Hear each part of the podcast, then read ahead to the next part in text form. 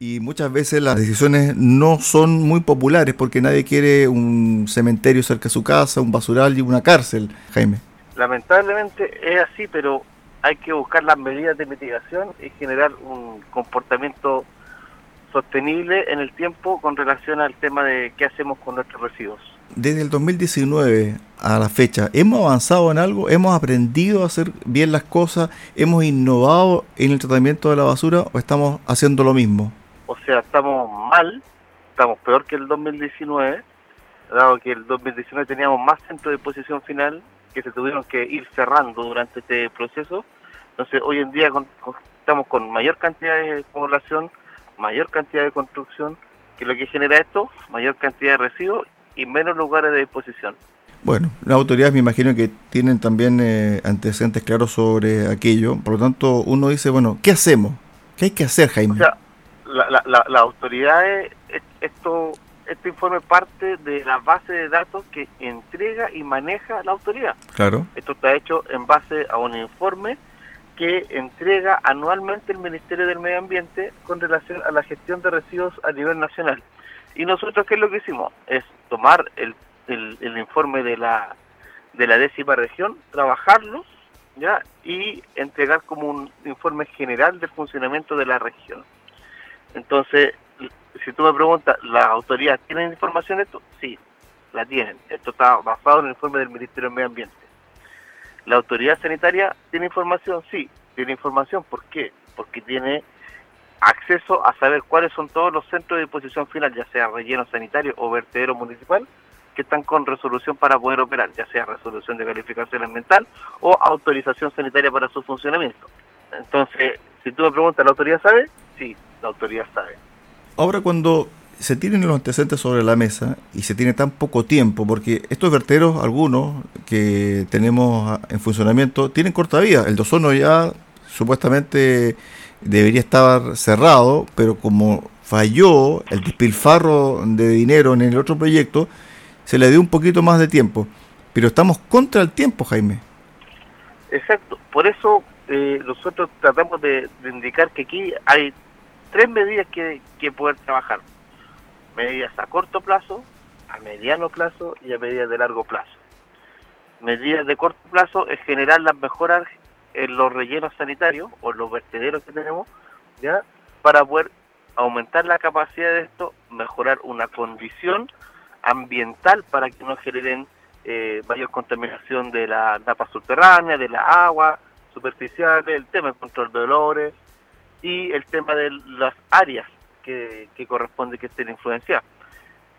Pero también tenemos que empezar a trabajar el tema de la, como región, el tema de el reciclaje, la reutilización, la reducción, hacer unas campañas, armar centros de disposición armar centros de reciclaje, ¿ya? Y un tercer y una medida a largo plazo corresponde a la creación de rellenos sanitarios por provincia que sean de última tecnología con eh, estaciones de, de reciclaje de rellenos sanitarios o eh, residuos domiciliarios de residuos industriales y de residuos industriales peligrosos eh, eso existe, no, estamos diciendo nada que no exista, ¿ya? Y eh, lo que nos interesa es que aquí hay, el Estado por sí solo yo creo que no puede hacerse cargo de, esto, sino tiene que ser a través de, eh, de eh, inversiones mixtas, ya sea el Estado y privados, para que puedan tener un, se puedan ejecutar en un corto plazo y de una manera correcta.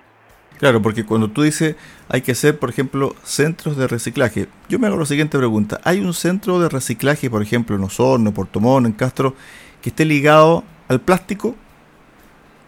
Mira, yo tengo entendido que en la provincia de Osorno hay dos centros de reciclaje, ¿ya?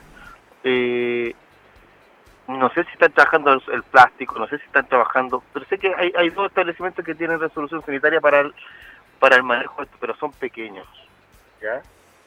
Eh, hoy en día en funcionamiento la ley REP, dentro de los productos prioritarios tenemos lo que es envase y embalaje, por ende eh, tenemos que ir acomodando el, el, el mercado bajo la necesidad que hoy en día está generando. Tanto el, índole domiciliario como el índole eh, industrial. Ahora, ¿estamos preparados nosotros para hacer esto en poco tiempo? O sea, en poco tiempo es imposible hacerlo. Tenemos, hay normativas que hay que cumplir, hay proyectos que se tienen que generar, hay dinero que hay que aprobar. O sea, dar una solución inmediata es imposible. Sí se pueden ir generando condiciones, sí se pueden ir generando eh, proyectos alternativos de menor tamaño para poder ir manteniendo esto hasta poder tener un funcionamiento los más grandes.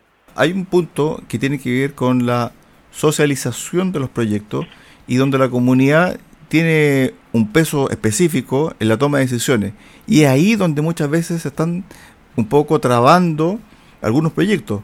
Porque en definitiva, como te decía al principio, nadie quiere un basural, entre comillas, cerca de su casa. Claro, la participación ambiental ciudadana es un, es un punto súper fuerte ¿ya? Eh, dentro de un proceso de evaluación de, para la obtención, por ejemplo, de una resolución de calificación ambiental de un proyecto de este índole. Sumamente importante, pero no es el único factor, sino son muchos factores, ¿ya? Eh, entonces, eh, sí uno puede tomar en consideración eh, todo lo que puede entregar la, los habitantes del sector, todos los, los temores eh, o las preocupaciones que puedan tener con relación a los proyectos, y uno puede generar mejoras en eso, ¿ya? Pero los proyectos se tienen que eh, eh, ejecutar en ese sentido. Obviamente respetando toda la normativa ambiental, todo lo que corresponda a la mejor calidad de vida de, de los habitantes y no empeorarla. Pero tenemos que buscar un lugar, se tiene que generar los rellenos sanitarios, se tienen que generar diferentes eh, ¿cómo se llama? Tenemos que generar un, una unión entre la inversión o el, desarrollo sustentable, que se, bien, se denomina, ya que nos afecta a la comunidad, a la sociabilidad, al desarrollo económico. ya Esta sustentabilidad, eh, estos proyectos tienen que contar con eso. ¿Tiene que ser escuchado la opinión de los vecinos? Sí. Tiene que, eh, eh, los hay que votarlos sí o sí tampoco podemos ser tan ciegos de decir, no, aquí no lo vamos a hacer, acá tampoco, acá tampoco. ¿Y qué hacemos con los residuos? Fíjate que los comentarios finales de este proyecto, este análisis, dice lo siguiente, a pesar de que en periodo 2019-2022 se presentaron ocho proyectos a evaluación ambiental, solo cuatro de ellos fueron aprobados.